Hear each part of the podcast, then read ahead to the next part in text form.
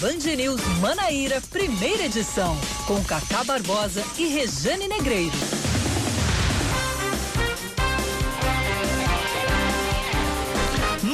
Horas 27 minutos em João Pessoa. Virou ponteiro. 9 horas 28 minutos em João Pessoa.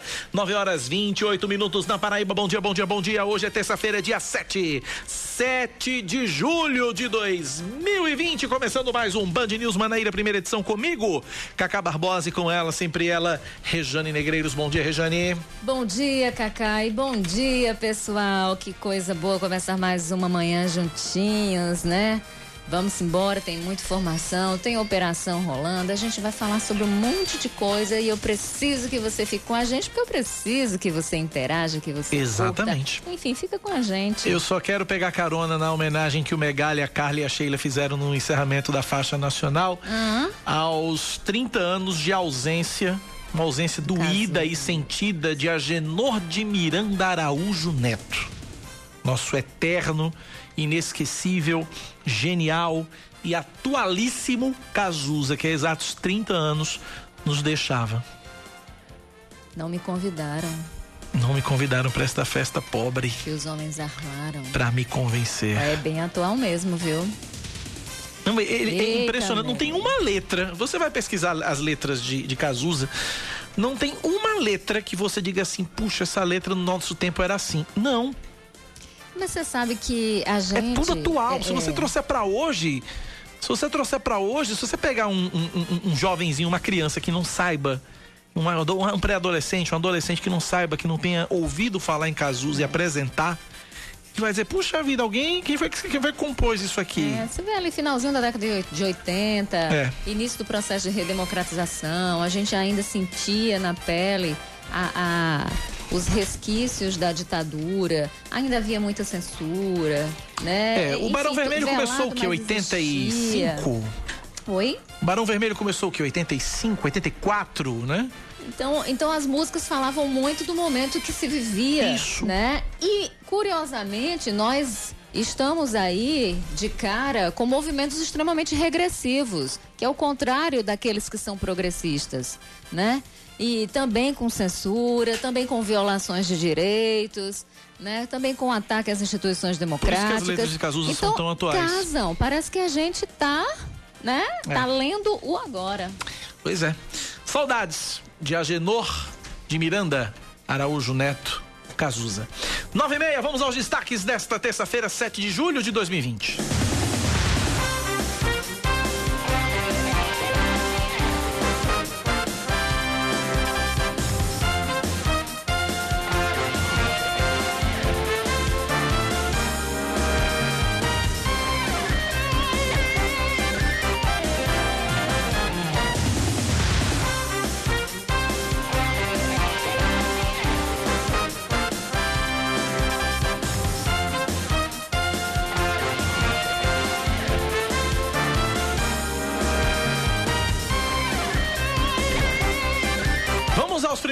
Destaques de hoje. A Polícia Federal deflagra uma operação contra crimes previdenciários na Paraíba. Durante a, durante a ação, que recebeu o nome de APAT, um mandado de busca e apreensão foi cumprido em João Pessoa pela, delega- pela Delegacia de Repressão a Crimes Previdenciários.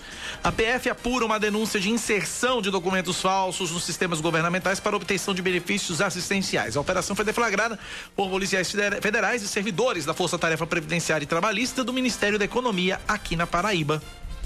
E o governo do estado divulga o protocolo sanitário com recomendações para as celebrações religiosas aqui na Paraíba. Para as atividades presenciais, o protocolo indica que o responsável pelo templo deve orientar os membros e demais frequentadores quanto ao uso de máscaras, eh, higiene das mãos, etiqueta respiratória. Né, bem como a não comparecerem às celebrações caso apresentem sintomas gripais, né, ou se forem diagnosticados ah, como casos suspeitos ou confirmados de Covid-19.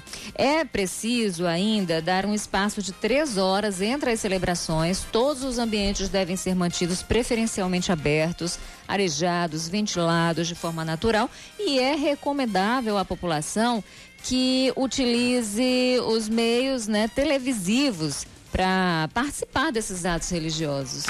Começam hoje, vão até sexta-feira, as inscrições para quase 5 mil vagas em cursos na Universidade Estadual da Paraíba, Universidade Federal de Campina Grande e Universidade Federal da Paraíba pelo Sistema de Seleção Unificada, o SISU 2020.2. De acordo com o Ministério da Educação, estão sendo ofertadas 2.929 vagas na UEPB, 1.535 na UFCG e 478 na UFPB. As inscrições devem ser feitas no site sisu.mec.gov.br, sisu.mec.gov.br. E a Controladoria Geral da União da Paraíba estima que o prejuízo com fraudes né, no auxílio emergencial aqui no estado deve chegar a 30 milhões de reais. Nada mais, nada menos que 30 milhões. É um bocadinho de dinheiro, né? As informações vão ser compartilhadas com a Polícia Federal, com o Ministério Público, que devem ter em mãos a lista com os nomes das pessoas que receberam benefícios de forma irregular. Sabe quantas pessoas? Cerca de duas mil pessoas aqui na Paraíba, de acordo com a CGU. Né? É, o superintendente da Controladoria Geral da União aqui no estado, que é o Severino Queiroz, diz que todas essas pessoas vão ser notificadas e devem devolver o dinheiro imediatamente. Um levantamento, então, feito por esse órgão, né, é, ele aponta exatamente aquilo que eu tinha falado: 2 mil beneficiários, 2 mil pessoas. E por que, que elas não podiam receber esse dinheiro? Porque elas não tinham perfil para isso. Porque tem patrimônio elevado, porque tem carro de luxo, tem lancha, tem outros bens de valorização. Tem lancha. Olha, vou te Mas contar. Mas o dinheiro era pro lanche. Essa, olha, durante a análise também foram identificados funcionários públicos que se cadastraram e receberam benefícios. Então você tem aí essa classe média. É, é, olha, essa, essa classe média do Brasil precisa ser ainda precisa ser melhor estudada. Precisa, porque, enfim, é gente que não tem direito, mas que brinca de pobre para roubar dinheiro de quem tem de fato dinheiro, de quem precisa, de quem está com fome. O que a gente tem visto aí de gente com fome, gente. Pois é. Não é, Cacá? Aí eles vão ter que devolver o dinheiro. Beleza. Só?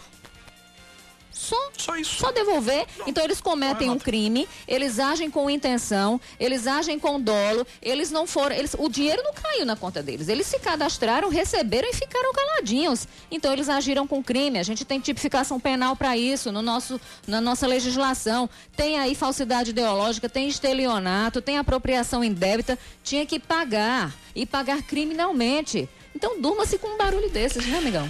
A Caixa Econômica Federal libera hoje novos saques e transferências do auxílio emergencial. Trata-se do terceiro lote de aprovados que e que fazem aniversário em fevereiro.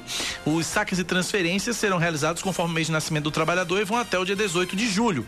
Esses trabalhadores já tiveram dinheiro liberado na poupança social digital entre os dias 17 eh, melhor, entre os dias 16 e 17 de junho. Esportes, Rejane. Simbora falando de esportes, porque a cidade de Salvador, né, a capital da Bahia, é a favorita para sediar a fase final da Copa do Nordeste. O anúncio deve sair ainda hoje, de acordo com o dirigente da loja, o Alexi Portela. A ideia é que a competição. Liga, eu falei da loja, da né? loja? De que loja? Da liga, minha gente. É do, é, se bem que futebol é um comércio, pode ser também a lojinha, o lojinha. Tá vendo? Tá é, vendo? Por tá, isso que eu gosto okay. de você, você me entende. Ok. Só, né? Você tá me, me lê. Estamos devendo essa, viu? Vai, segue. Então, vamos lá. A ideia do Alex Portela é Diretor que a, da Liga. É, da Liga e não da loja, é a ideia que a ideia é que a competição termine antes dos campeonatos nacionais, né? E é uma decisão que deve partir aí da CBF. A expectativa é que o Nordestão, isso é um Nordestão, né? É, foi erro de digitação aqui do. Deve ser concluído em no máximo 15 dias, já que o torneio ainda tem cinco datas, né? Uma sendo uma para a última rodada da primeira fase, uma para as quartas de final, uma para as semifinais e duas para as finais. 9h37 na Paraíba.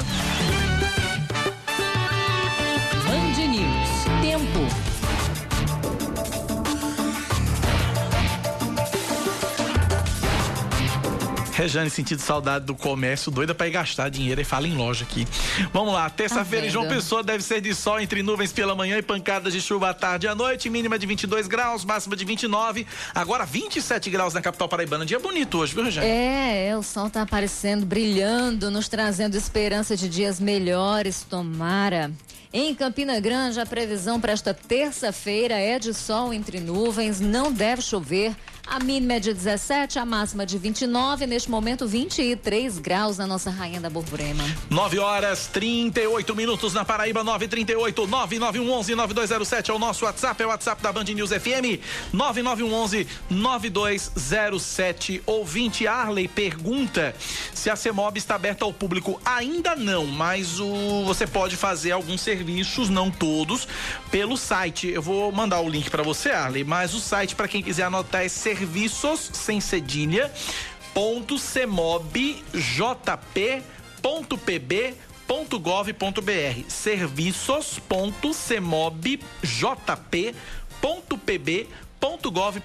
serviços.semobjp.pb.gov.br E o nosso Tony Salles participando com a gente. Todo dia ele manda mensagem pra gente. Fala, Tony Salles, direto do Metropolita. Quer ver que ele vai dizer isso?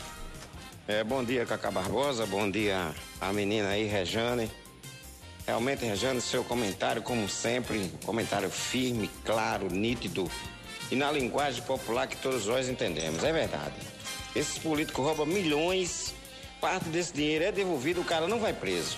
Enquanto que aí os ladrões pedem chinelo, merecidamente eles roubam celular, roubam televisão, um som ou uma moto essa moto é devolvida, é tomada pela polícia, muitas coisas, às vezes até coisa que ele comprou com dinheiro antes, mas também é confiscada como se fosse roubo, e o cara continua preso lá. Já esse colarinho branco, nada disso acontece com ele. Por isso que na, no Brasil vale a pena roubar e ele sabe disso. Com a nossa autorização, a gente autoriza isso quando a gente vai lá nas urnas, infelizmente. Bom dia para todos nós. Faltou o Tony Salles dizer Bom que está falando do Metropolitan, menina. Eu adorei o menina. Você não sabe como isso faz bem. Chega, eu tô sorrindo. Principalmente depois da lamentação que eu vi ontem aqui, que eu não vou dizer o que, que é para não ser indelicado. Não, minha gente, é porque eu tô perto dos 40. Ah, já já eu tô fazendo 40. E não tem jeito, eu sou muito bem resolvida com minha idade. Acho até que eu tô melhor do que nos 20. Mas. Mas é verdade. Né? Mas, assim, não, tem jeito. Mexe um pouquinho com a gente. Mas adorei o menino. Não, eu quando completei, os, quando completei 40, eu quase entro em parafuso. Sério? Eu ainda não tô acostumado. Vou fazer 42 em agosto, dia 10 eu não tô acostumado. É porque depois, depois que entra no Zenta, foi o que me. Ó, entrou no Zenta, não sai mais não nunca. Sai mais não. Aí tem um terrorismo Só se você psicológico. 100, né? Só se fizer 100. Ah, gente, mas eu me acho, eu acho que eu tô bem, com disposição. Não é com disposição Essa tá ótima, você tá ótima. Sempre. Tá uma menina, Regiane Negreiros, tá uma menina adorei, de 18 anos. Tony, adorei. Tá uma menina de 18 anos. O que, que é, Samara Gonçalves? Balançando o dedo, apontando pra mim. Que é isso? Sigamos É pra seguir, é? Muito bem, então vamos seguir, vamos seguir. Vamos... Ela não deixa nem a gente conversar, que coisa. Vamos aos destaques, mais destaques não, a gente fala sobre a operação da Polícia Federal. Polícia Federal nas ruas de João Pessoa, nesta manhã de, de terça-feira, investigando fraudes contra o INSS, Operação Apate. Sabe por que esse nome, Regiane Negreiros? Não. Apate, de acordo com a mitologia grega, era um espírito que personificava o engano, dolo e a fraude. Quem tem as informações é a repórter Juliana Teixeira, que ela, ela que é da TV Band Manaíra. Fala, Ju, bom dia. Bom dia, Cacá. Bom dia, Rejane. A operação APAT da Polícia Federal aqui na Paraíba teve o objetivo de desarticular fraudes contra o Instituto Nacional do Seguro Social o INSS. A investigação apura a ocorrência de crimes como falsificação de documentos particulares inserção de dados falsos em sistemas governamentais para obtenção de benefícios assistenciais, a exemplo do BPC, que é o benefício de prestação continuada. Aqui na capital foi cumprido um mandado de busca e apreensão. Eu conversei com o delegado Derli Brasileiro e ele explicou como aconteceu a operação. É, o objetivo é arrecadar documentos no sentido de elucidar a participação de pessoas em, em eventuais condutas criminosas praticadas contra a Previdência. É, ou inserção de, de informações falsas a sistemas informatizados da Previdência, do INSS, ou então formulação de documentos falsos para de percepção de benefício junto ao INSS. Obrigado, Juliana, pelas informações. Está aí, portanto, Operação Apate da Polícia Federal deflagrada hoje na capital paraibana. Nove da manhã, mais 42 minutos agora na Paraíba, 9h42. Eu deixo, eu, eu deixo Juliana um pouquinho de lado e vou agora para Betinho Nascimento, outro talento da TV Band Manaíra, porque ele tem informações sobre um acidente. Duas pessoas morreram em acidentes registrados hoje no início da manhã. Roberto Augusto do Nascimento, famoso Betinho, bom dia. Muito bom dia, Cacá Barbosa, bom dia, Rejane, bom dia a todos os ouvintes da Band News FM Manaíra. Olha só, duas histórias muito tristes de se contar e até de se presenciar para quem está ouvindo a Band News FM Manaíra, que passou hoje na, no acesso oeste, na zona oeste de João Pessoa, poder presenciar ali um trânsito muito pesado. Isso porque lá no local vinha um rapaz com a esposa dele, estava indo para o trabalho. Chacá? Fala, Betinho, tô te ouvindo, pode falar, continua. Ah, ok. É, sim, aí é, o rapaz estava indo trabalhar, estava com a esposa, estava numa, numa, motocicleta, até que um caminhão que vinha em frente, no, é, em frente a ele, acabou tendo um problema mecânico. As rodas travaram e houve uma, houve uma frenagem muito grande no local. O motociclista não conseguiu frear a tempo, bateu na parte de trás da moto. A gente chegou lá no local, acompanhou a chegada das equipes do SAMU, que tentaram muito, foi quase uma hora tentando salvar a vida do motociclista, e mas ele não resistiu e acabou morrendo no local. E foi uma luta muito grande. As pessoas que estavam no local ajudaram, houve diversas pessoas realizando massagens cardíacas para tentar salvar a vida desse motociclista, mas não foi possível.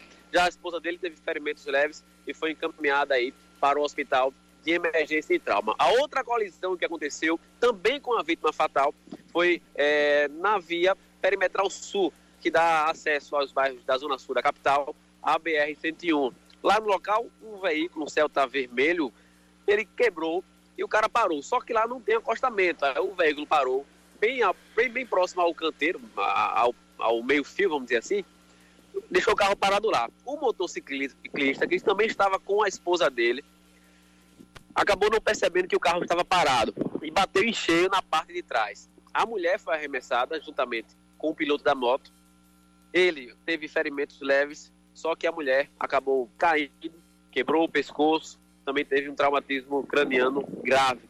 A gente acompanhou também a chegada da equipe do SAMULAR, que realizaram um trabalho ali dos primeiros socorros, mas não conseguiu também salvar a vida dessa mulher. E o mais interessante e difícil até de é, presenciar foi o desespero do esposo, que é era o condutor do, do, do veículo, da moto, é, ao saber da notícia que a esposa dele havia falecido no local. É, ele foi encaminhado para o hospital de emergência e trauma e estava desesperado.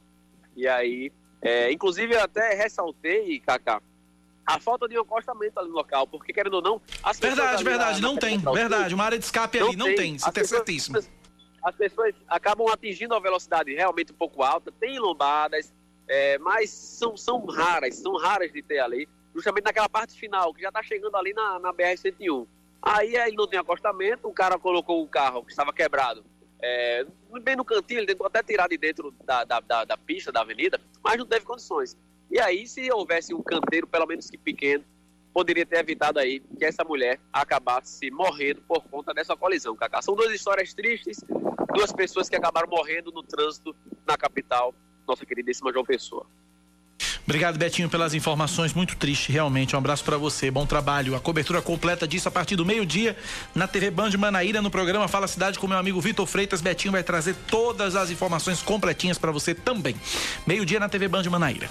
9 horas mais 46 minutos na Paraíba, 9h46. Ontem o governador João Azevedo anunciou ah, o plano de retomada de obras né, durante essa pandemia. Repórter Leandro Oliveira traz um resumo dos, anú dos anúncios feitos ontem feitos ontem pelo governador. Vamos lá. O plano da economia no novo normal da Paraíba envolve mais de 200 obras e foi criado após estudos da equipe econômica do estado. De acordo com o governador João Azevedo, mesmo em meio à pandemia, a região precisa voltar a crescer. A Paraíba, a sua economia precisa voltar a crescer. Esse é um passo muito importante. Eu tenho certeza que dentro de algum tempo nós teremos um retorno significativo para a economia desse estado. A construção civil só teve paralisação durante todo o período da pandemia em algumas cidades onde efetivamente os números cresceram de uma forma preocupante. 32 obras serão iniciadas de forma imediata, como explicou o secretário de Infraestrutura, Recursos Hídricos e Meio Ambiente, Deusdete Queiroga. Primeiro, as obras que já estão em execução, volume significativo de obras que foram lançadas, obras do governo passado, algumas obras já lançadas no atual governo. Todas essas obras eh, sofreram alguma consequência com a pandemia. Houve uma redução no ritmo e, em alguns casos, até paralisaram, como obras aqui na região da região metropolitana de João Pessoa, que tiveram que, por força do decreto, terem suas atividades paralisadas. Os investimentos vão gerar um impacto de 798 milhões de reais. Destes, 601 são de recursos do Estado e os outros 197 milhões do governo federal. Entre as obras estão a construção do Hospital da Mulher em João Pessoa, 192 apartamentos no Vista Bela na capital, 500 casas em Santa Rita, o novo aeroporto de Patos, o arco metropolitano de Campina Grande, serviços de saneamento básico e a construção de ginásios de esportes em todas as 223 cidades do estado. Um pacote, um pacote queira ou não importante, Regiane Negreiros, porque é um momento da retomada da economia, você gera empregos, você gera renda, né? É um, é um bom começo, não é isso, Regiane? É, é sim. É preciso pensar, né? E como se pensa? Muitos, muitos falam nesse novo normal, né, Cacá? É. Como pensar isso? Agora, é interessante, outro dia eu conversava com o Rui, Rui Carneiro sobre isso. Ele, ele me perguntava o que, é que eu achava sobre o projeto, ele que lançou um movimento ali, né, de, é, de empresários, de gestores, é, várias instituições também privadas e para pensar o que é que a gente vai fazer para retomar né, a economia no pós-pandemia. E aí, obviamente, é importante que o Estado chegue junto, que o Estado coloque dinheiro, né? E é nessas horas, nas horas de crise, que se percebe a importância do Estado, porque tem aqueles que dizem o seguinte: não tem que ser Estado mínimo. Aí, na hora de uma crise, mostra que o Estado é necessário. Obviamente que a gente não pode ter um Estado inchado do jeito que está. Obviamente que a gente não pode ter um Estado manco e ineficiente. Mas o Estado é necessário, porque quando entra dinheiro público, principalmente no que diz respeito às obras, todo o resto anda se gera emprego, se impulsiona a economia. Enfim, é importante que se pense nisso, porque a gente também não pode, a gente tem que ter equilíbrio, há de se ter equilíbrio em tudo. E aí é importante que se pense isso. Então, essa iniciativa que partiu do Rui lá atrás também é importante e ele pretendia ali unir todo mundo num fórum para que se pensasse o pós-pandemia. E aí uma coisa que eu deixei muito claro quando a gente conversou, disse, olha, é importante mesmo que se pense, né, tudo isso, mas é importante também se pensar fora da caixa. Porque se a gente estiver pensando na economia, no pós-pandemia, é, com os mesmos movimentos, comportamentos e práticas de outrora, então a gente tende ao fracasso, porque as coisas mudaram. Então a gente tem que começar a repensar como que as movimentações precisam ser feitas, quais são os projetos que precisam ser tocados, como é que a gente reformula isso pensando exatamente nesse novo normal, com menos gente circulando, com menos, menos gente consumindo, pelo menos é o que se espera. Eu lembro, Cacá, que quando surgiu tudo isso, sabe o que, que você falava? A gente vai sair melhor dessa pandemia. É uma forma da gente refletir, da gente melhorar como gente, da gente melhorar como ser humano. Lembra que a gente falava sobre isso? E aí, esses desvios que a gente está vendo em algo que é tão essencial para, para os pobres, para quem não tem renda, como o auxílio emergencial, dessa classe média tosca, é, fraudando e roubando dinheiro de quem precisa, quando a gente vê esse tipo de coisa, quando a gente vê político, gestor, aproveitando a crise da pandemia para desviar dinheiro, desviar recursos, e a gente tem visto isso no país inteiro, aí a gente vê que nada nenhum momento como esse, nenhuma pandemia, nenhuma crise, quando a gente fala aí de, de, de colapso financeiro em vários municípios, em várias empresas, empresas perdendo né, a, a, a, a sua. A sua a, a, a, a sua dinâmica, perdendo o seu. To, to, toda a sua toda sua forma de, de ação, tendo que demitir pessoas, perdendo seus rendimentos, perdendo é, seu patrimônio, era essa palavra que eu queria. E aí eu não falo só de patrimônio financeiro, eu falo de patrimônio humano, tendo que demitir pessoas e o número de desempregados aumentando. Então a gente vê tudo isso e ainda assim gente roubando, gente querendo dar uma de esperto, gente sendo corrupta, gente fraudando, enfim, e ainda mais esse tipo de coisa sendo tratado como irregularidade quando deveria ser tratado como crime. Aí a gente vê que a gente não evoluiu. A gente vê que a gente não melhorou, que a gente é isso.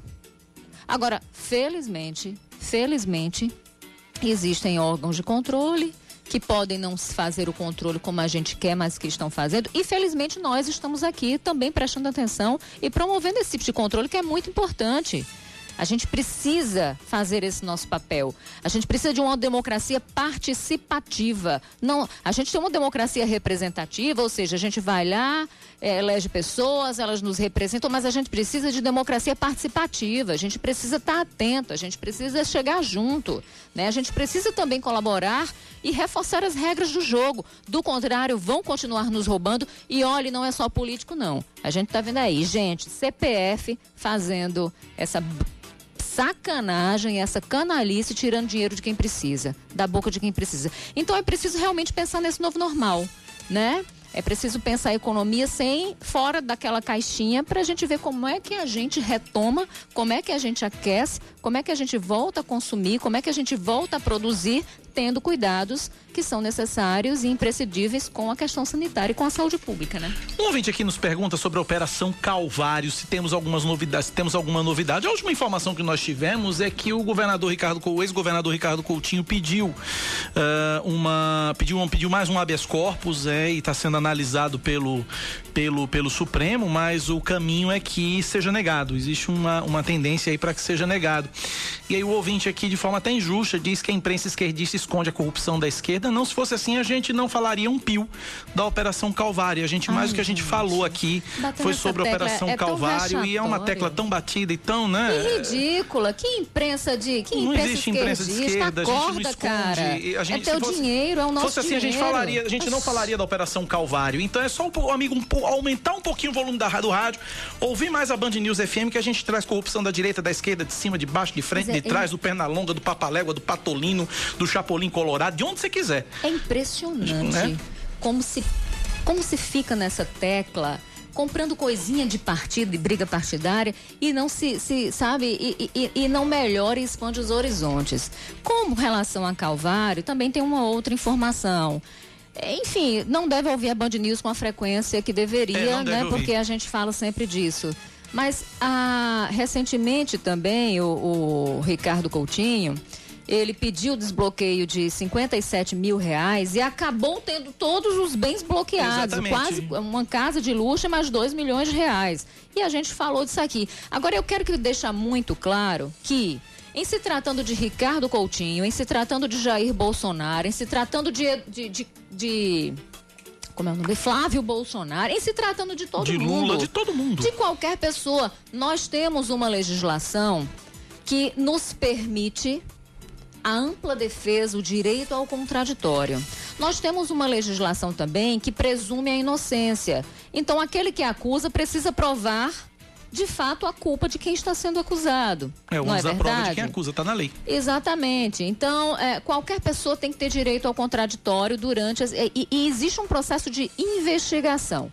O Ricardo Coutinho é réu, está sendo investigado, ainda não foi condenado. Inclusive, nós falamos disso aqui, que exatamente por ainda não ser condenado e a depender do andar da ele carruagem, pode disputar a prefeitura ainda de uma pode pessoa. disputar a prefeitura não está de uma inelegível, pessoa, inclusive. Não está inelegível. Então, vamos acordar para esse tipo de coisa, é. porque isso não melhora o debate nem leva a gente para frente. 956 na Paraíba, João Pessoa pode sofrer uma nova alta no número de casos da Covid-19. Leandro Oliveira.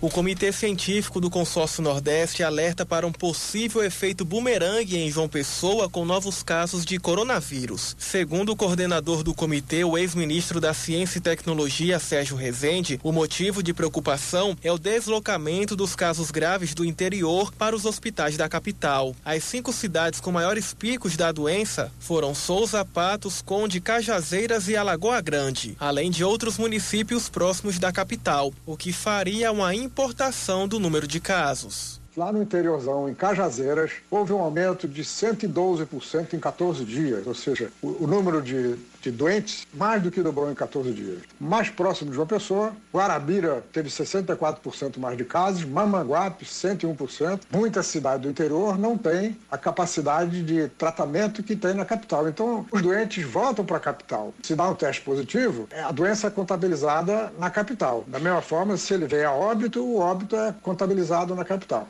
Sérgio Rezende comentou a atual situação da Paraíba em comparação a outros estados da região do Nordeste. Ele a classificou como intermediária. Então a Paraíba está exatamente em quinto lugar, bem no meio. Estava há um mês numa situação mais confortável, mas o número de casos foi aumentando. É, então é muito importante que o governador e os prefeitos mantenham as restrições. Quando as pessoas tiverem que sair, é importante sair com máscaras. E segundo análises do comitê, a taxa de transmissão da Covid-19 continua oscilando em João Pessoa e no estado. A Organização Mundial da Saúde recomenda que as medidas sejam flexibilizadas depois que esse fator estiver abaixo de 1 por 14 dias. Então, esse não é o caso da Paraíba, também não é o caso de João Pessoa. João Pessoa está uma semana com R menor do que 1, mas uma semana é pouco. Da Paraíba, esse fator RT, ele tem oscilado. Passa de 1, depois diminui um pouquinho, depois aumenta um pouquinho, ou seja, não é uma situação confortável. A recomendação é para que sejam feitas barreiras sanitárias e um possível sistema de rodízio nas rodovias que ligam João Pessoa a Campina Grande. Da mesma forma, o trecho das rodovias que liga João Pessoa a Recife, bem como o trecho da mesma rodovia que liga João Pessoa a Natal. Estes deveriam ser incluídos num sistema de barreiras sanitárias e controle intermitente de tráfego de carros. 59 na Paraíba. Antes da gente ir pro intervalo, só fazer um registro aqui que faleceu ontem o pai da prefeita de Conde Márcia Lucena, professor Iveraldo Lucena. Ele havia abandonado o tratamento do câncer de pâncreas. Márcia revelou que o pai decidiu não submeter mais a intervenções cirúrgicas ou tratamentos contra a doença, reuniu toda a família para comunicar o que iria fazer ele teria dito à família o seguinte: olha, como não há o que fazer para que eu retorne à liberdade mínima que eu estava tendo de levantar a, da cadeira e ir ao banheiro, por exemplo, decidi que não farei nenhum tipo de intervenção ou tratamento até, além do que já fizemos. Vou dormir até que o corpo resolva essa questão. Ah, e aí ontem, por meio de uma rede social, Márcia comunicou que o pai morreu, ele estava sedado a pedido desde ontem, não resistiu às complicações da doença. Márcia Lucena, que é prefeita de Conde e também é envolvida na Operação Calvário e por uma medida restritiva utiliza tornozeleiras eletrônicas, a exemplo do ex-governador Ricardo Coutinho, coisa que nós noticiamos aqui por diversas vezes. 10 em ponto. Vamos para o intervalo, a gente volta já já aqui na Band News. Você está ouvindo Band News Manaíra, primeira edição.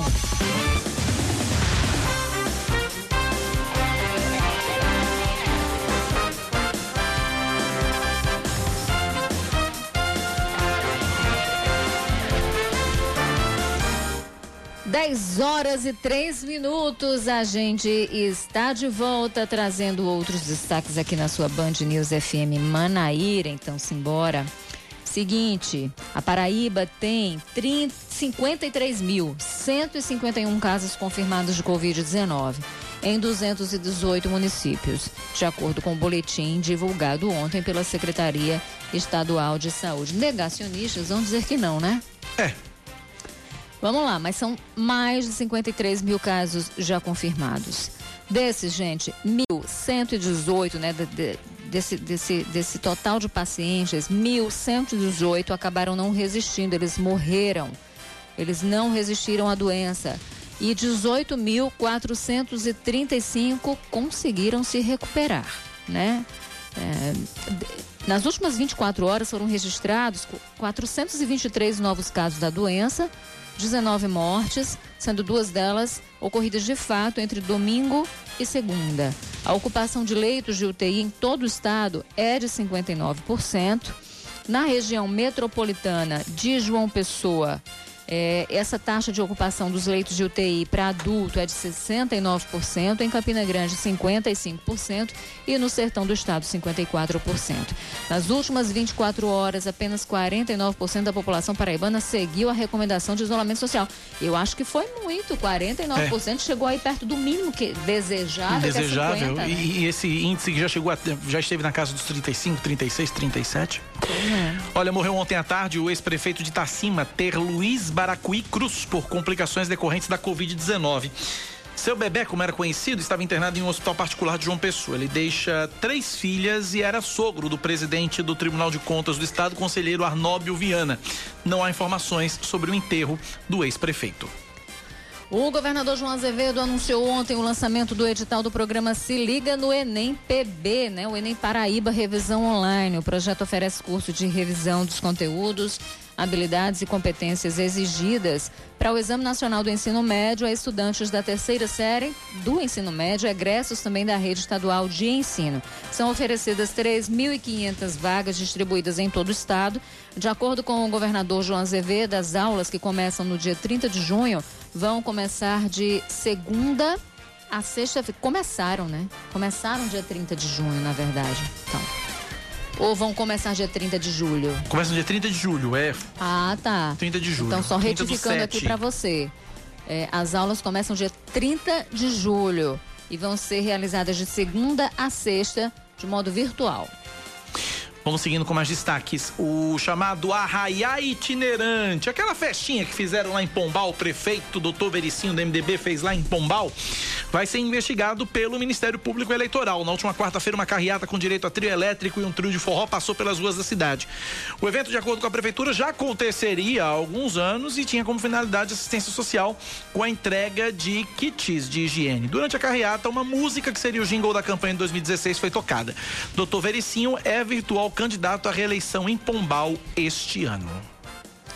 Olha, o presidente Jair Bolsonaro sancionou ontem a medida provisória que cria o Programa Emergencial de Manutenção de Emprego da Renda. O texto permite que empresas suspendam contratos ou ainda reduzam jornadas de salário dos funcionários até o fim do ano por causa da pandemia. A lei garante o pagamento pelo governo federal de parte do seguro-desemprego por até 60 dias é, ao trabalhador com contrato suspenso ou por até 90 dias se o salário e a jornada forem reduzidos. Então a gente está em julho. Essa pandemia toda começou em março. É. Então veja quantos meses depois, quatro meses depois, para poder sancionar esse socorro aí, né, para as empresas poderem manter empregos, né, mas com esse, com essa ajuda, com esse auxílio do governo federal. Vamos falar de esportes. Vamos falar de esportes agora, mudando a trilha para a gente falar de esportes aqui na Band News. O Nacional de Patos anuncia a contratação do técnico Celso Teixeira, que começou o ano no 13 e tem passagem por vários clubes da Paraíba. Celso foi demitido do Galo e depois de salvar a equipe do rebaixamento para a Série D do Brasileirão no ano passado e não ter um bom desempenho no estadual deste ano. Ele chega para substituir Sérgio China, que, chegou, que ficou no clube até a paralisação do campeonato por causa da pandemia. Na semana passada, o Nassa havia anunciado o auxiliar técnico Delane, ex-atacante da equipe, como treinador para a sequência do campeonato. 10 da manhã, mais 7 minutos agora na Paraíba, são 10 e 7. 9911-9207 é o nosso WhatsApp, é o WhatsApp da Band News FM. É hora dela. Política, com Rejane Negreiros. Fala que eu discuto, Rejane. Vamos lá, eu queria falar um pouquinho hoje é, sobre racismo e sobre necropolítica. É, e eu vou já já explicar o que é necropolítica para você. E você, eu tenho certeza que você vai identificar rapidinho que danado significa isso, porque a gente vive isso todos os dias aqui no país. Mas antes eu queria trazer alguns dados, Cacá. É, recentemente, muito recentemente, foi divulgada uma pesquisa feita pelo Instituto, é, o Instituto Locomotiva. Foi uma pesquisa encomendada pela CUFA, que é a Central Única das Favelas, e o nome dessa pesquisa se chama As Faces do Racismo no Brasil, certo? A pesquisa perguntou quem teria mais chances de ser morto pela polícia. E aí 94% dos entrevistados disseram que são os negros e 6% disseram que são os brancos. Bem, essa pesquisa também perguntou quem teria mais chances de ser abordado de forma violenta pela polícia. E o resultado se repetiu. 94% disseram que são os negros, 6% acreditam que são os brancos. A situação se inverte quando a pergunta é: quem teria mais chances de conseguir um emprego? E aí, 9% dos entrevistados disseram que são os negros e 91% acreditam que os brancos têm mais chances de conseguir emprego aqui no Brasil. A pesquisa locomotiva também quis saber os impactos da pandemia da Covid-19 sobre a renda. E aí vejam só, 73% dos negros disseram que perderam renda durante a pandemia. Entre os brancos, esse percentual é de 60, 60%. O que que isso significa? Que quatro a cada dez negros no país não tiveram dinheiro para comprar comida. Né? Dito isso, eu trago mais algumas informações dessa pesquisa. Foram ouvidas 1.459 pessoas com idades dos 16 aos 69 anos, de todas as classes A, B, C, D e E. Isso em 72 cidades de todos os estados do país. Essa pesquisa foi feita agora em junho, por telefone a margem de erro é de três pontos percentuais para mais ou para menos. E ela traz ainda outras questões que nos ajudam a compreender as faces do racismo e a desigualdade aqui no Brasil. A gente estava falando de corrupção, a gente fala de violência diariamente, a gente fala de fraude, de irregularidade, tem aí o auxílio emergencial que não nos deixa mentir, né? Com cerca de duas mil pessoas com renda, com dinheiro com carro de luxo na garagem, com lancha, roubando dinheiro de quem precisa. E aí essa pesquisa, né, as faces do racismo, mostra exatamente, traz esses números para que a gente compreenda um pouquinho disso e do tamanho da desigualdade aqui. Veja, apenas 29% dos negros entrevistados disseram que tinham algum dinheiro guardado no início da pandemia. Quando o assunto é valorização no mercado de trabalho, e os brancos ganham, em média, aí, de acordo com essa pesquisa, 76% a mais que os negros, com a mesma idade, com competências semelhantes. Então você pega duas pessoas, uma negra e uma branca, com as mesmas competências, competências bem semelhantes, com a mesma idade, enfim, o branco ganha 76% a mais. É o que revelou a pesquisa. E sabe o que determina isso? A cor da pele. É a cor da pele que muda tudo. O levantamento mostra que a população compreende, portanto, isso aí. Sabe que é racismo, sabe que ele é estrutural, está fortemente arraigado, preso, ali conectado a práticas que são históricas, a práticas culturais e institucionais, inclusive. Por exemplo, 94% dos entrevistados disseram que o negro tem uma chance maior de ser abordado de forma violenta pela polícia. E aí eu quero me prender a este ponto aqui, para a gente falar ah, de uma outra questão, para a gente entender é, por um outro prisma, né? Porque há aí, gente, uma relação íntima com a política de segurança. 94% dos entrevistados disseram que o negro, eu repito, tem uma chance maior de ser abordado de forma violenta pela polícia. Pois é, há aí uma relação íntima, sim, com a política de segurança. Ou com a necropolítica que é a política da morte, aquela que naturaliza a violência, aquela que usa a força do Estado de forma ilegítima e extermina. Quem é que está na mira? O IBGE identificou. Trouxe números. Eles têm cor e endereço. As vítimas têm cor e endereço. São negros. Negros têm quase três vezes mais chances de morrer aqui no país do que os brancos. De 2012 a 2017, 255 mil negros foram assassinados no Brasil. E onde é que estão essas pessoas? Elas estão na periferia, elas estão nas comunidades, onde o Estado tem o arbítrio como regra, age com licença para matar. Presume-se a culpa, mora ali, existe ali, então é culpado e isso basta. No Brasil, de fato, de fato, e aí eu trago uma letra que é muito conhecida. A carne mais barata do mercado é a carne negra. Né? Uma letra de canção que é espelho da realidade. De um país que sangra por igualdade, de um país que clama por justiça. E aí entra o papel do Estado. As políticas de segurança, gente, precisam de inteligência. Estado não tem que matar, Estado tem que cuidar, está lá na Constituição, tem que fazer valer isso. Estado tem que promover abre aspas, uma sociedade justa, livre, solidária, sem preconceitos de origem, de raça, de sexo, de cor, de idade e quaisquer outras formas de discriminação. Esse é o texto da lei, esse é o texto que está lá na Carta Cidadã de 88. São princípios fundamentais da República. É dever de um regime, de um Estado democrático. Se não faz isso, se não implementa isso, tudo não passa de letra morta e de estado de exceção. Portanto, a luta e o combate ao racismo deve ser de todos nós.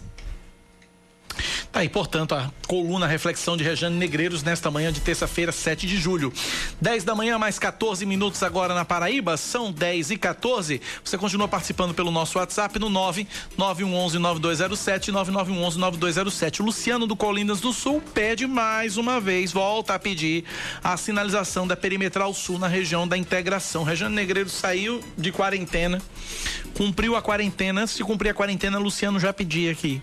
Rejane voltou e o pedido é o mesmo a sinalização da perimetral sul. Gente, nem precisa de muito, né? A gente sabe que existe burocracia na coisa pública que pede que para é, determinados é serviços é vontade, e obras, né, tem que licitar e parará. Mas gente, é sinalização, é uma coisa que é vital, inclusive para a segurança e para a saúde, porque quando você trabalha com esse tipo de coisa, você trabalha prevenção. Então, você diminui os riscos de acidente. Consequentemente, você diminui os riscos de internação e de sobrecarga no sistema de saúde. É porque ninguém da prefeitura passa lá e já viu, ninguém do alto, no alto, do alto escalão da prefeitura passa lá, por isso que, né?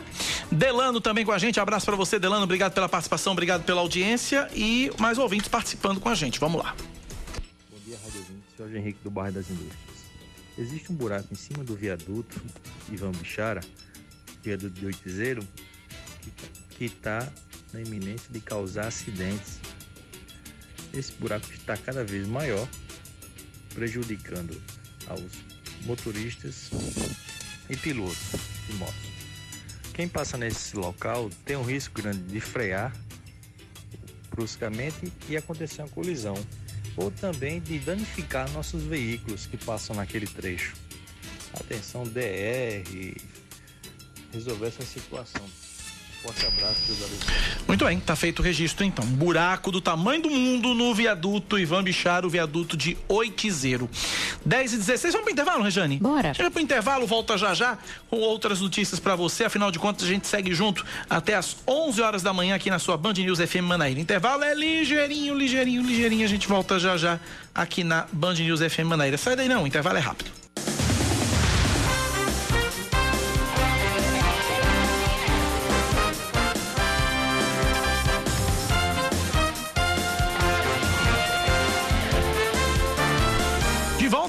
Pregos, Rejane, 10 e 20. Mais destaques para você na Band News FM. A Polícia Rodoviária Federal na Paraíba doa 34 viaturas para órgãos públicos do Estado. De acordo com a PRF, os veículos não estavam sendo utilizados e a ação também é importante para a renovação da frota. Órgãos como SAMU de João Pessoa, Secretaria de Trânsito e Transporte de Patos, Guarda Civil Metropolitana de Cabedelo, Marinha do Brasil, Guarda Civil Metropolitana de Patos, entre outros, receberam os veículos. Os processos de doação tiveram início em 2019 tendo todas as etapas sido acompanhadas pela Advocacia Geral da União e estão sendo fiscalizados com a doação e transferência de propriedade desses bens, Rejane. Um bar na Orla de João Pessoa foi multado em mais de 30 mil reais pela Superintendência do Patrimônio da União, aqui na Paraíba, por ocupação ilícita da área da União, aterro e construção irregular no bairro de Tambaú. O responsável pela Barraca da Morena vai ter que remover o aterro e a construção, inclusive demolir as benfeitorias, pagar indenização relativa ao período de janeiro de 2019, janeiro de 2020, num prazo de 30 dias. A notificação foi publicada no Diário Oficial da União. Mais um destaque para você na Band News FM. O custo médio da cesta básica em João Pessoa cai pouco mais de 2% em junho, de acordo com o levantamento do Diese. O preço ficou pouco acima dos 430 reais, o que levou a cidade a ser a terceira colocada entre 17 capitais pesquisadas com os menores valores. Considerando o desconto aplicado após a reforma da Previdência, a cesta básica compromete 44,5% do salário mínimo líquido. As altas foram no feijão, arroz, pão, leite, carne, açúcar e óleo. Já os itens que puxaram o preço para baixo foram tomate, farinha, manteiga, café e banana. A Universidade Federal de Campina Grande confirma que vai manter a suspensão das aulas e outras atividades acadêmicas presenciais até o dia 9 de agosto.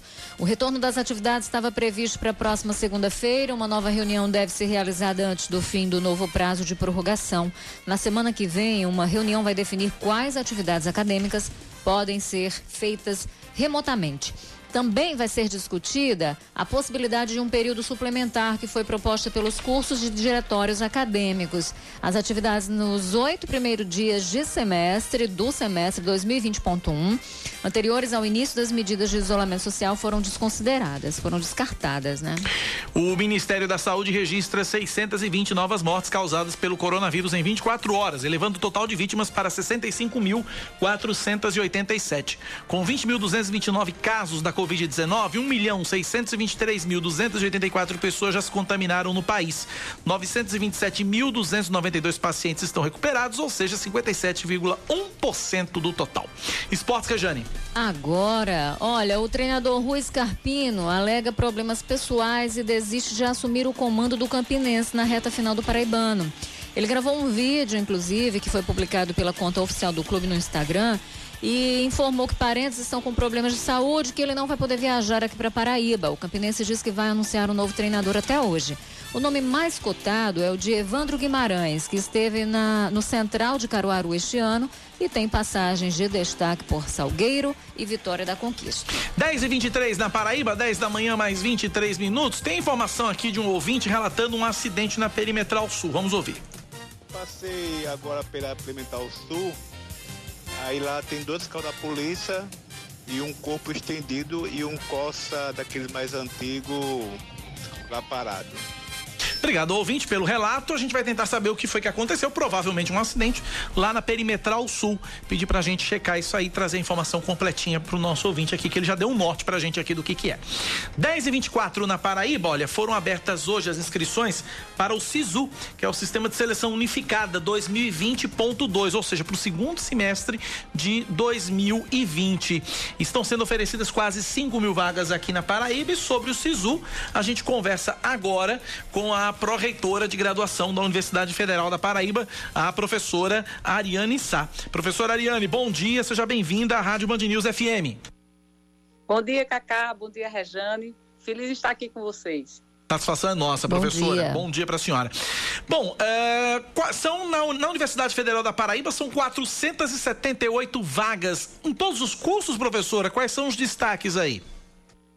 Então, é, nós estamos ofertando essas vagas, elas são remanescentes do SISU 1, né? Então, assim, são vagas que estão disponíveis, estão disponíveis e vamos ofertar em 76 cursos. Então, nós temos aí uma série de cursos que estão ofertando vagas agora, como, por exemplo, ciências biológicas, temos é, arquitetura, as engenharias também têm muitas vagas, as licenciaturas. Então, é muito importante que os candidatos fiquem atentos e lembrar, sabe, Cacá, que nesse momento, até sexta-feira, às 23 horas e 59 minutos, qualquer candidato que tenha feito o Enem em 2019 não tenha zerado é, redação né, e tenha tido um bom desempenho, pode se inscrever no site do SISU até sexta-feira.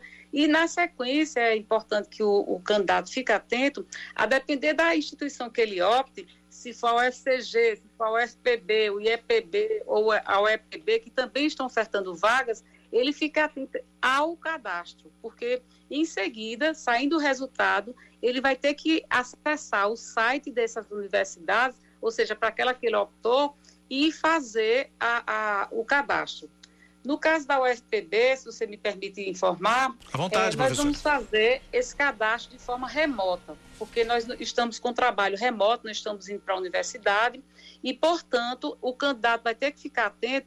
A UFPB desenvolveu um módulo dentro do sistema da UFPB em que a gente vai disponibilizar no edital o link para que o candidato faça o seu cadastro de casa mesmo. Então, ele vai ter que digitalizar a documentação que está sendo solicitada, vai ter que preencher os formulários que vão estar disponibilizados no nosso site e, quando retornarmos às atividades presenciais, esse candidato será convidado para que venha pessoalmente fazer a, a apresentação do, dos documentos que ele digitalizou no momento do cadastro. Agora, professora, é, com relação às aulas, não tem previsão ainda para iniciar, não é isso? Agora, é, é. é a minha pergunta é a seguinte: quando essas aulas voltarem, é, como é que a universidade está pensando isso? Vai ser virtual? Já pensa em presencial? O que, é que a universidade está pensando? E aí eu não vou falar somente dos alunos que estão entrando agora pelo SISU, mas os demais alunos também. Como é que a universidade está pensando nesse novo normal que se estabeleceu, professora?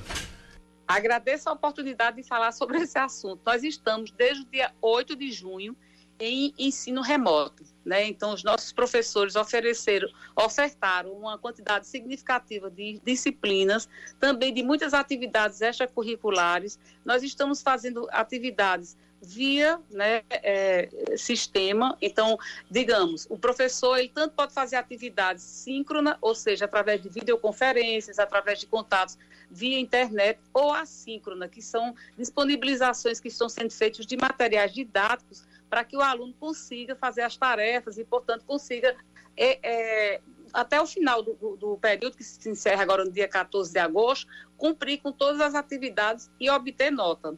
Então, a universidade ela está funcionando no ensino remoto.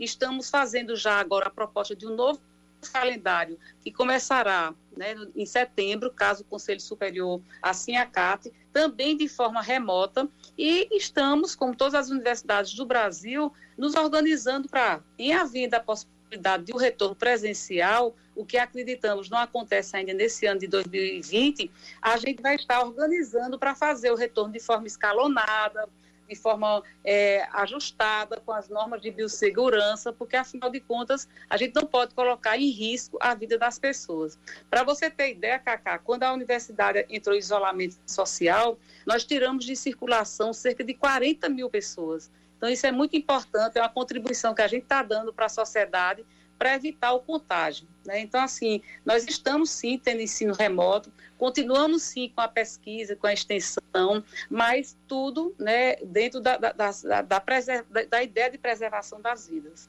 Como é que está o calendário, professora? Está bem comprometido, né? Está bem bagunçado, digamos assim, né? Eu vou usar o termo bagunçado, eu sei que o termo não é esse, mas eu vou usar o termo que é o, o mais comum, né? Tipo, é, segundo, primeiro semestre começando no, no, na época de começar o segundo. Como é que ficou o calendário no meio dessa pandemia toda, professora? Rapaz, complicado, viu? Porque assim, com esse, com esse calendário remoto que nós estamos em execução, nós estamos sim conseguindo fazer a colação de grau de, de alguns estudantes que têm essa perspectiva e têm essa possibilidade. Então, nós continuamos fazendo é, colação de grau. Alguns, alguns alunos vão se formar agora com esse calendário suplementar que está sendo ofertado desde o dia 8 de junho até o dia 14 de, de, agosto.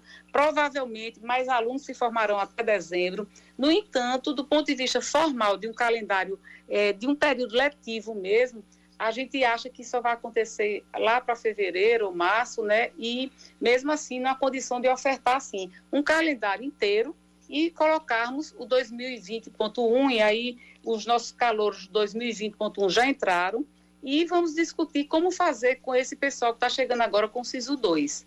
Né? Qual será a melhor forma de eles não perderem é, tanto tempo né, de suas vidas, mas também manterem seu vínculo com a UFPB. Então, isso tudo está sendo estudado, Sim. é muito complicado, não é fácil a gente retornar à sala de aula, porque sala de aula aglomera, por mais que a gente tenha os cuidados, são 40 alunos em sala, um professor que possa ter alguma comorbidade, que possa ser contaminado. Então, assim, tem uma série de coisas que tem que ser muito bem pensadas, porque a gente está falando de vida, né? Verdade. E vida merece todo o nosso respeito e toda a nossa, nossa atenção.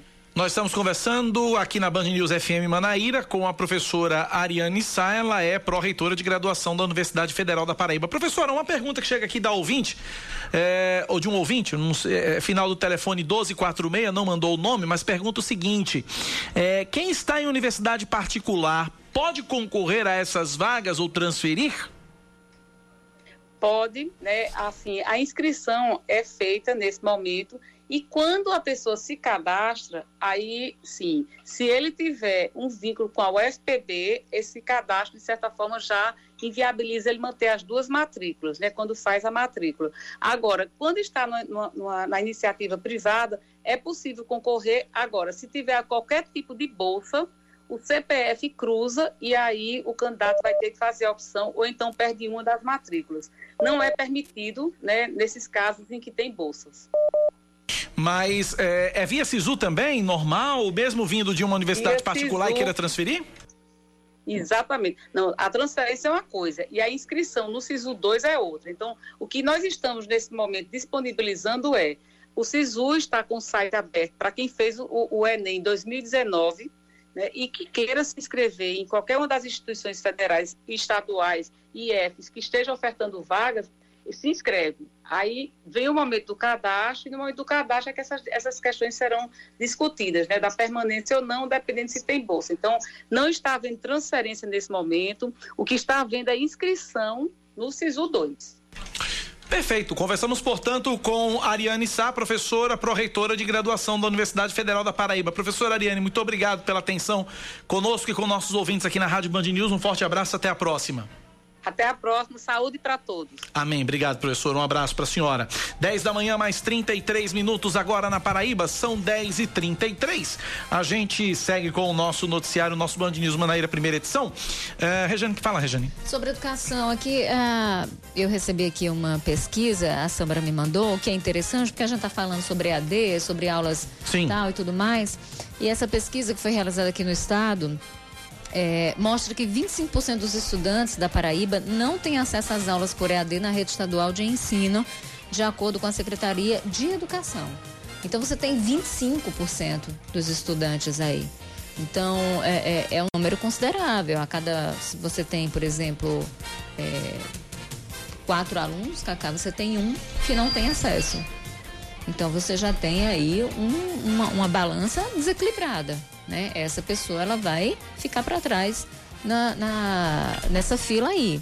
A Paraíba é um dos 24 estados mais, uh, o Distrito Federal, que implantaram aulas à distância para não atrasar ainda mais o período letivo durante a pandemia. É o que diz essa pesquisa. O índice é igual ao do estado do Espírito Santo e só não é maior que o de outros três estados, incluindo São Paulo, onde mais da metade dos alunos não tem acesso à rede de ensino. Então a gente tem aí, por exemplo, a gente conseguiu chegar a 75% dos alunos, mas ainda tem 25% que não tem acesso ao ensino à distância, que não tem acesso a computador, à internet e que esses vão perder e perder muito, né? Quando o assunto é qualidade, a educação é aprendizado. Então é preciso a parte, é por isso que essas pesquisas são importantes, porque a partir daí você consegue pensar em alguma coisa para tentar resolver esse problema. Inclusive, Samara nos avisa aqui que foi um levantamento feito pelo portal G1.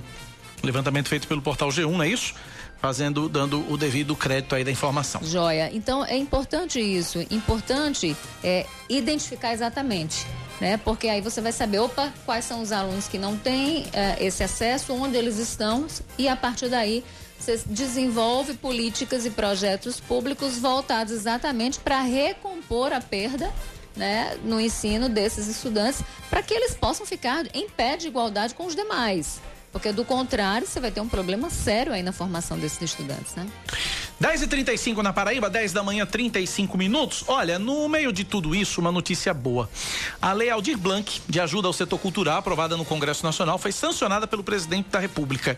Na Paraíba, o governo ainda faz um levantamento para identificar quem é que vai ser beneficiado. A Aline Guedes tem as informações. O setor da cultura foi um dos mais afetados pelas medidas de isolamento social. Shows, peças de teatro, apresentações, tudo foi cancelado. A cantora Renata Arruda lamenta a falta de trabalho e a demora para a chegada de ações de incentivo.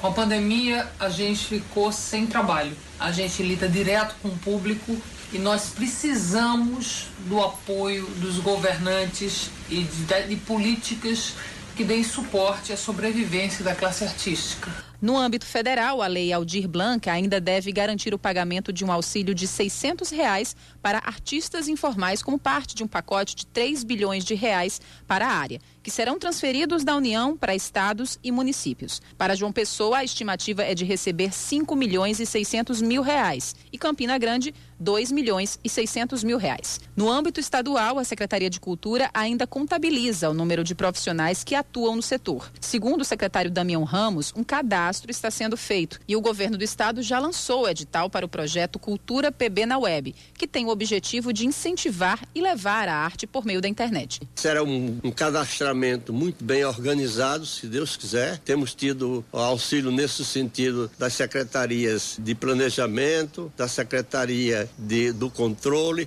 e, sobretudo, da Codata. Então, eu acredito que, no sentido de assistir o artista, a cultura da Paraíba, da Paraíba através da, da Secult, o governo está fazendo isso a contento. Estão sendo oferecidas 150 vagas de propostas artísticas nas categorias apresentação e performance artística, curso, oficina e workshop, e-books e história em quadrinhos, podcast, exibição de curta-metragem e exposição, além de intervenção e galeria de arte virtual. Tem para mais de 300 artistas inscritos, é? serão selecionados 150, eu acredito agora a partir do dia dos primeiros dias de, de junho. Depois teremos uma fase de análise técnica daqueles selecionados e, enfim, eles cairão em campo apresentando as suas propostas eh, que foram selecionadas. Cada projeto escolhido terá direito a um cachê de R$ 1.200, totalizando o um investimento de 180 mil reais no estado. 10 e 38 vamos pro intervalo, Regiane. Último bloco, daqui a pouquinho, com outras notícias. Tem Yuri Queiroga falando de esporte. Tem muita coisa ainda para acontecer nos próximos 20 minutos do Band News Manaíra, primeira edição. Intervalo é ligeirinho e a gente volta já. Você está ouvindo Band News Manaíra, primeira edição.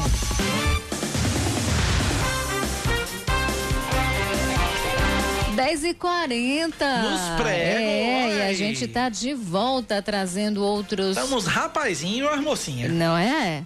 É, tudo obediente, Tudo tá vendo, obediente. Sami? Vamos lá. É, então vamos trazer os destaques para você, desde que é o último jornal, né?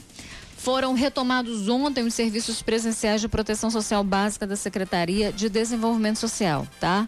Os CRAS, que são os Centros de Referência em Assistência Social, o programa Bolsa Família também vão realizar os atendimentos das 8 da manhã às 4 da tarde, com um agendamento prévio e por telefone, tá? Esse agendamento, com o retorno do atendimento presencial, o serviço Disque Social foi descontinuado. Um projeto que cria um ranking de pessoas que podem ser beneficiadas com casas populares em João Pessoa é aprovado pela Comissão de Constituição e Justiça da Câmara Municipal. Caso o texto seja aprovado em plenário e sancionado pela Prefeitura, o município teria que criar listas de espera para famílias que já deram entrada no procedimento. Um dos critérios para que uma família tenha prioridade no benefício seria a quantidade de pedidos feitos à Secretaria de Habitação. O autor do projeto, o vereador Léo Bezerra do Cidadania, justificou que a falta de mecanismos de fiscalização e transparência contribui para o uso de influência política na distribuição das casas populares. Olha, um projeto que cria. Ai, não! Nossa. Pelo menos dois Desculpa. Pelo menos dois municípios da Paraíba estão oferecendo vacinas contra a gripe ao público em geral. Campina Grande e Queimadas. A campanha nacional de vacinação contra a gripe começou dia 23 de março, terminou dia 30, no último dia 30. Na Paraíba, a meta geral de vacinação foi atingida, né, tendo sido aplicadas 1 milhão 13.163 doses de vacina, o que representa mais de 93% do público-alvo. A Funjop, Fundação de Cultura de João Pessoa, começa as inscrições para cadastrar artistas da capital como beneficiários da Lei Aldir Blanc. Os recursos que serão encaminhados do governo federal para Paraíba são da ordem de 37 milhões de reais. Destes, aproximadamente 5 milhões e 600 mil devem ser encaminhados para João Pessoa. A Lei Aldir Blanc destina 3 bilhões de reais para artistas e trabalhadores do setor cultural em todo o país, considerando os impactos econômicos da pandemia sobre a classe. O auxílio emergencial para a categoria também vai ser prorrogado. Deve sair hoje o resultado do teste para a Covid-19, que foi feito ontem pelo presidente da República, Jair Bolsonaro. Após ter cumprido toda a agenda de compromissos, o chefe do executivo teve uma indisposição e apresentou sintomas da doença. De acordo com o Palácio do Planalto, Bolsonaro teve uma febre aí de 38 graus, tosse, dores de cabeça. Falar de esportes agora aqui na Band News FM Manaíra, porque a diretoria do Botafogo da Paraíba reuniu ontem o elenco e chamou a atenção de, dos, dos, três jogadores, de acordo com uma reportagem exibida domingo no programa Esporte Espetacular da Rede Globo, receberam o auxílio emergencial do governo federal. O clube ainda exigiu que os goleiros Jean e Juan e o volante Rogério devolvam imediatamente o dinheiro. Apenas o goleiro Juan havia confirmado a devolução dos recursos. O presidente do Botafogo, Sérgio Meira, se incomodou com o que aconteceu e disse que, em caso de punição aos atletas, o clube não vai publicizar a decisão, nem vai se manifestar mais sobre o assunto. E esse é o tema da coluna de Yuri Queiroga aqui na Band News FM. Esportes com Yuri Queiroga. Diferente do que a Federação Paraibana fez ou pelo menos demonstrou que faria ou não faria, com a nota bastante reduzida divulgada nesta segunda-feira, o Botafogo tomou alguma iniciativa. Chamou os três jogadores que receberam auxílio emergencial indevidamente, para não dizer de maneira fraudulenta, deu-lhes uma regulagem, como a gente poderia falar, e obrigou a devolução imediata dos devidos recursos. Pelo menos uma atitude foi tomada, mas é como eu venho sustentando. Essas atitudes precisam ser investigadas não apenas pela Receita Federal, pela Polícia Federal, pela Controladoria Geral da União, mas sim também precisam ser julgadas, julgadas antes, aliás, depois de serem investigadas. Precisam ser investigadas e depois é, punidas ou avaliadas de maneira exemplar e de maneira interna, envolvendo o Botafogo, envolvendo a Federação Paraibana de Futebol. As investigações internas servem para que as duas partes tenham como ou tomar uma atitude mais pesada em cima dos denunciados ou ter documentos para provar a inocência e sair em defesa deles. Não adianta você simplesmente lavar as mãos para um caso grave que envolve o desvio de recursos que deveriam chegar a pessoas realmente necessitadas e deixar que esse que somente as pessoas denunciadas sejam é, alvo da ação por parte da justiça. Essas pessoas são funcionárias tanto do Botafogo quanto, quanto da FPF e então também devem satisfações a elas. Não podem responsabilizar as instituições, mas já estão sob a responsabilidade delas. Então, estas, no caso, as, as partes altas, as, os dirigentes das federações, ou da federação e do Botafogo, precisam sim tomar parte desse caso até como um exemplo de gestão e um exemplo de preocupação com a moralidade da administração de ambos. Então, em termos de ato concreto, o Botafogo saiu na frente, já chegando mais junto em relação ao Juan, ao Jean Vitor e ao Rogério e cobrando essa primeira providência, que como a Rejane Negreiros disse na coluna de política, não deve ser a única. Não pode só devolver o dinheiro e ficar por isso mesmo, porque aconteceu sim uma conduta criminosa e como tal, essa precisa ser investigada e devidamente punida seja a punição em cima dos denunciados, a Talita Gomes, o Gerson Júnior, os três jogadores do Botafogo, os familiares de Hulk, seja no caso de esses dados terem sido usados por terceiros ou quartos ou quintos, a punição chegar a esses terceiros, quartos ou quintos após a devida investigação ser realizada. O que não pode é ficar por isso mesmo.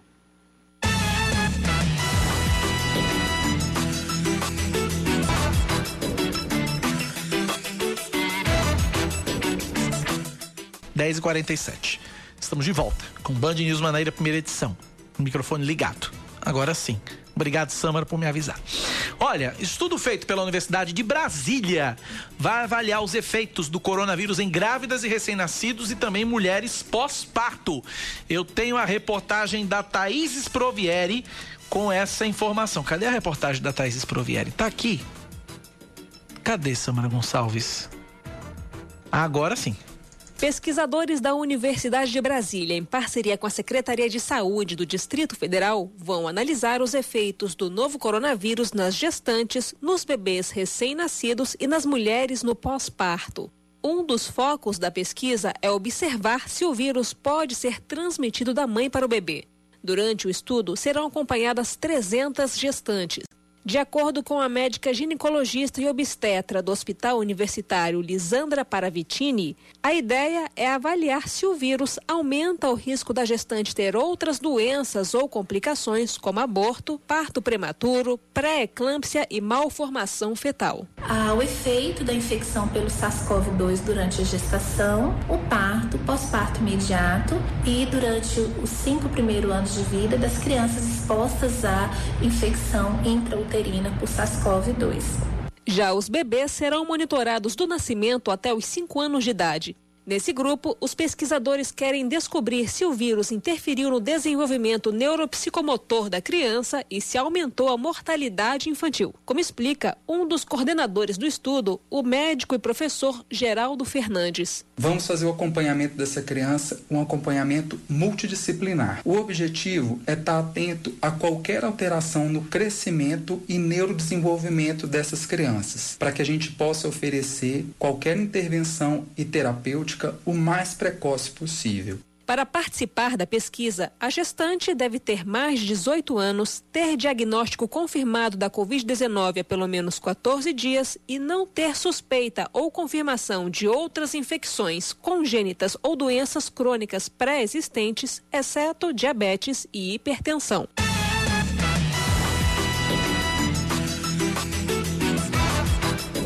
10 e 50 na Paraíba. Falar em vírus, Rejane Negreiros, uma notícia que eu vi aqui e que eu achei muito boa, muito boa. Pesquisadores da Unifesp, que é a Universidade Federal de São Paulo, eles realizaram o primeiro estudo em escala global para testar um super tratamento em indivíduos cronicamente afetados pelo vírus HIV.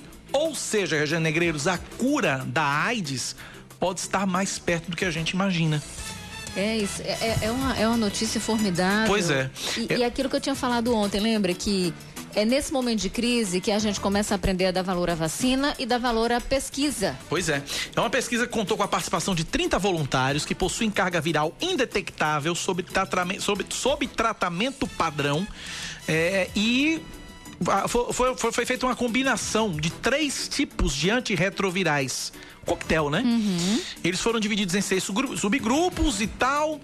E nas pesquisas eles chegaram à conclusão, chegaram a uma primeira conclusão da eficácia desse, desse coquetel que pode representar aí a, a cura da AIDS, uma pesquisa brasileira feita, é, liderada, coordenada pelo infectologista doutor Ricardo Sobie, Diniz, Ricardo Sobie Dias da Universidade Federal de São Paulo, uma das referências mundiais quando o assunto é AIDS. É, uma notícia boa no meio de né? tanta né? bomba que a gente tem visto, né? Graças a Deus que seja, que, que se confirme que a gente possa um dia noticiar aqui que de fato a cura da AIDS surgiu. Estamos perto disso. É, a gente Estamos viu o surgimento da AIDS aqui no Brasil, né? A gente viu, a gente viu, a gente viu muita gente morrendo. Cazuza? É, aqui. Hoje, nossa. faz 30 anos da morte de Cazuza. E a gente sabe do. Né, a gente conversa com pessoas que às, às vezes nem têm a doença, são portadoras do vírus, mas que sofrem um preconceito terrível. Terrível. E a gente ainda tem um bando de jovens e até pessoas mais velhas, inconsequentes, que saem tendo relação sexual com qualquer um sem a devida proteção, se expondo, expondo outras pessoas aos riscos de uma doença que, embora tenha esse tratamento, ela não tem cura ainda, tem né? Cura ainda. Então é importante a gente a gente dar esse passo e que bom que a ciência brasileira avança. Olha, uma pesquisa dos empreendedores compulsivos em parceria com a Band News FM mostra os impactos de que a pandemia, os impactos que a pandemia causou nos negócios do país. Reportagem de Aline Fanelli.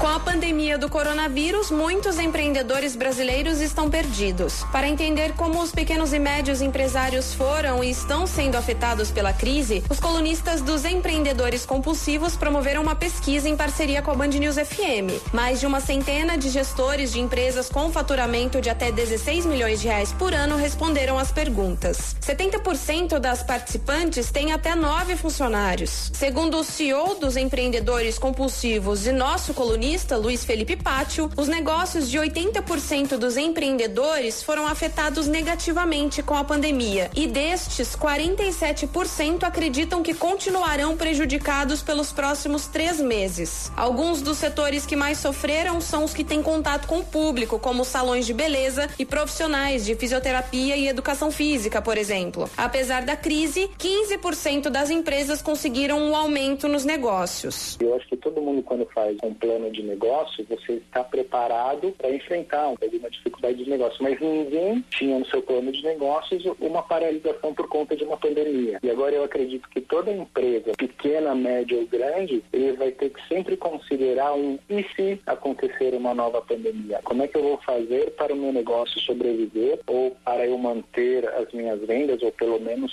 parte do, do meu negócio? A pesquisa apontou também que houve uma aceleração da utilização das opções digitais. 75% dos gestores olharam mais para as redes sociais, delivery e e-commerce. Com relação ao home office, 50% deles conseguiram um trabalho mais estruturado, com um universo de 37% de donos de empresas que sentiram que os funcionários estão mais unidos. Um dos empreendedores que participaram da pesquisa foi Wagner Ferraz. Ele destaca que os empresários poderão pensar em um novo rumo a partir dela. Acho muito interessante todos os pequenos e médios empreendedores participarem, que é para poder conseguir encontrar um norte, né? Para saber o que está acontecendo por aí, as soluções que algumas pessoas têm encontrado e uma pesquisa ela serve justamente para você conseguir enxergar um cenário do mercado e tomar as atitudes certas, as que vão conseguir alavancar o seu, o seu comércio, o seu negócio.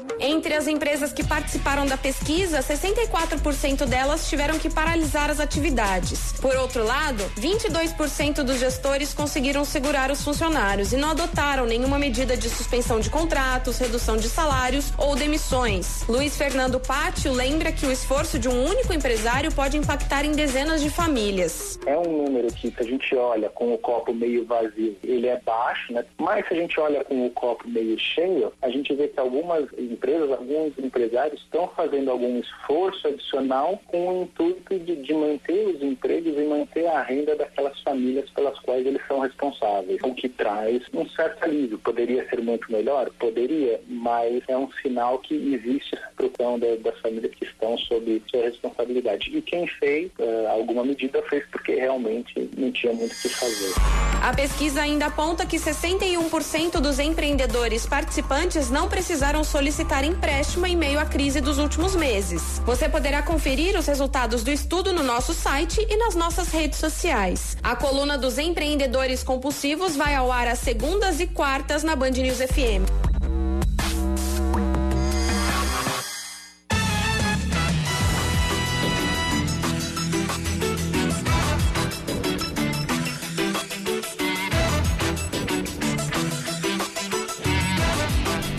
56. Rejane, você percebeu, pelo menos. Eu não sei se você tá percebendo. Eu aqui na capital tô sentindo que tá mais friozinho, tá um negocinho Sim. bom. 21, tá um clima mais ameno. É, um clima mais ameno, 20, ameno, né? 21, 22 graus.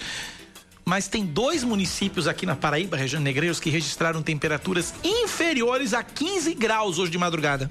Como é? 15, menos, inferiores a 15 graus. Cabaceiras, em pleno sertão, registrou 14,6 graus. Caramba! E Monteiro, 14,5. Isso de acordo com a ESA. É, houve uma significativa redução na nebulosidade sobre o estado, mas as baixas temperaturas são normais durante as madrugadas do inverno. Conforme a meteorologista da ESA, Marli Bandeira, nas cidades que registraram as baixas temperaturas, os termômetros registraram em média 29 graus durante o dia. Temperaturas baixas também foram registradas na madrugada de hoje em Areia, 17,9 graus. Campina Grande, 17,3. Patos, 20, 20 graus em Patos e 17,6 graus em São Gonçalo. De acordo com a ESA, ainda observa-se o transporte de nuvens baixas que se propagam do Oceano Atlântico em direção à costa leste do Nordeste, o que pode fazer com que no decorrer do dia ocorram chuvas pontuais no setor leste da Paraíba. Cacá, eu não sei você, mas eu não nasci pro frio. Eu adoro frio. Não, gostar é uma coisa. Adoro frio. Aguentar, tolerar é outra. Eu ano passado eu fui pra areia, tava 18 graus e eu tava pedindo, pelo amor de Deus, pra me matar logo, sabe? Por- Porque tava. Eu disse, por favor, eu tava no restaurante assim, ó, ligue tudo que tiver de fogo. Tudo, tudo, tudo, eu preciso me esquentar. Olha, eu- eu- 18 graus, avalia um negócio Eu vou contar desse. um perrengue que eu passei de frio, que foi o seguinte: eu participava, olha o que fizeram. Eu participava de um movimento da Igreja Católica, muita gente conhece, é JC. E aí nós fizemos um EJC em Triunfo, no sertão de Pernambuco. E Triunfo é muito frio na época, uma determinada época do ano, né? Na época do encontro foi muito frio. E aí eu tinha o quê? 15 para 16 anos. Faz uns dias já. E aí eu tinha 15 para 16 anos, aí o pessoal mais velho que eu me trollou. E não me disse que Triunfo fazia frio. E eu fui de boas. Um- aí terminou o primeiro dia do encontro, o segundo dia do encontro, um sábado, a gente foi para as ruas de Triunfo pra pra curtir a cidade, tava tendo festa. Na verdade, a gente foi pra uma cidade vizinha chamada Santa Cruz da Baixa Verde, resumo da ópera. Eu passei tanto frio, Rejane. Nossa. Tanto frio, tanto frio, tanto frio que teve um cara aqui, um, um colega do, do grupo da gente que ficou com dó e me emprestou o casaco dele. Porque me trollaram bonito. Foi o dia que eu passei mais frio na minha Passar vida. frio é terrível, gente. Terrível. É, em São Paulo eu já morri muito de frio também. Eu gosto, acho massa frio, mas é, eu prefiro calor. Eu, eu gosto, eu gosto de frio. Vambora? Bora. Amanhã a gente tá de volta. Eu, seis da manhã, nas primeiras notícias do dia, Rejane às 9h20 com Band News Manaíra, primeira edição. 1h20 tem Rejane Negreiros na TV Manaíra, com o primeiro plano. Valeu, tchau! Tchau, gente. Você ouviu Band News Manaíra, primeira edição.